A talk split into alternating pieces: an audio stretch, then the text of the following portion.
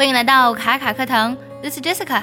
今天呢，我们来说一下“你开心就好”这五个字呢，用英文怎么表达才地道？看到这五个字呢，你可能会想到 “as long as”，只要怎么怎么样这个短语。那其实呢，你说 “as long as you're happy”，虽然呢感觉翻译很中式，但其实呢啊，你开心就好也可以这么说的。For example，as long as you're happy，I could do anything for you。啊，只要你开心，我做什么都愿意。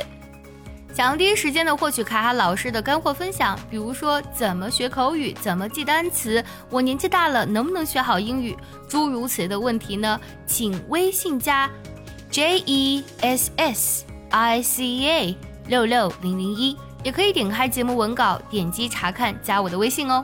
除了这个呢，我们还可以用 Good for you。Good for you 表面上呢是祝你好运的意思，你开心就好，实际上呢稍微有一点点讽刺的意味啊。My boyfriend bought me a Gucci bag。我的男朋友给我买了个古驰包啊，Good for you，你开心就好喽。潜台词呢可能是，哎呀，看你嘚瑟的。下一个呢，我们可以用 whatever floats your boat。其实这个表达呢，算是最地道的说法了。字面意思呢，就是能让你的船浮起来的东西。当然呢，也是能让你开心的东西啊。你想啊，如果你的船浮不起来，是不是在水里呢就会被淹掉？所以呢，whatever floats your boat，这里呢就引申为了啊，你随心所欲，开心就好。比如说这个句子啊。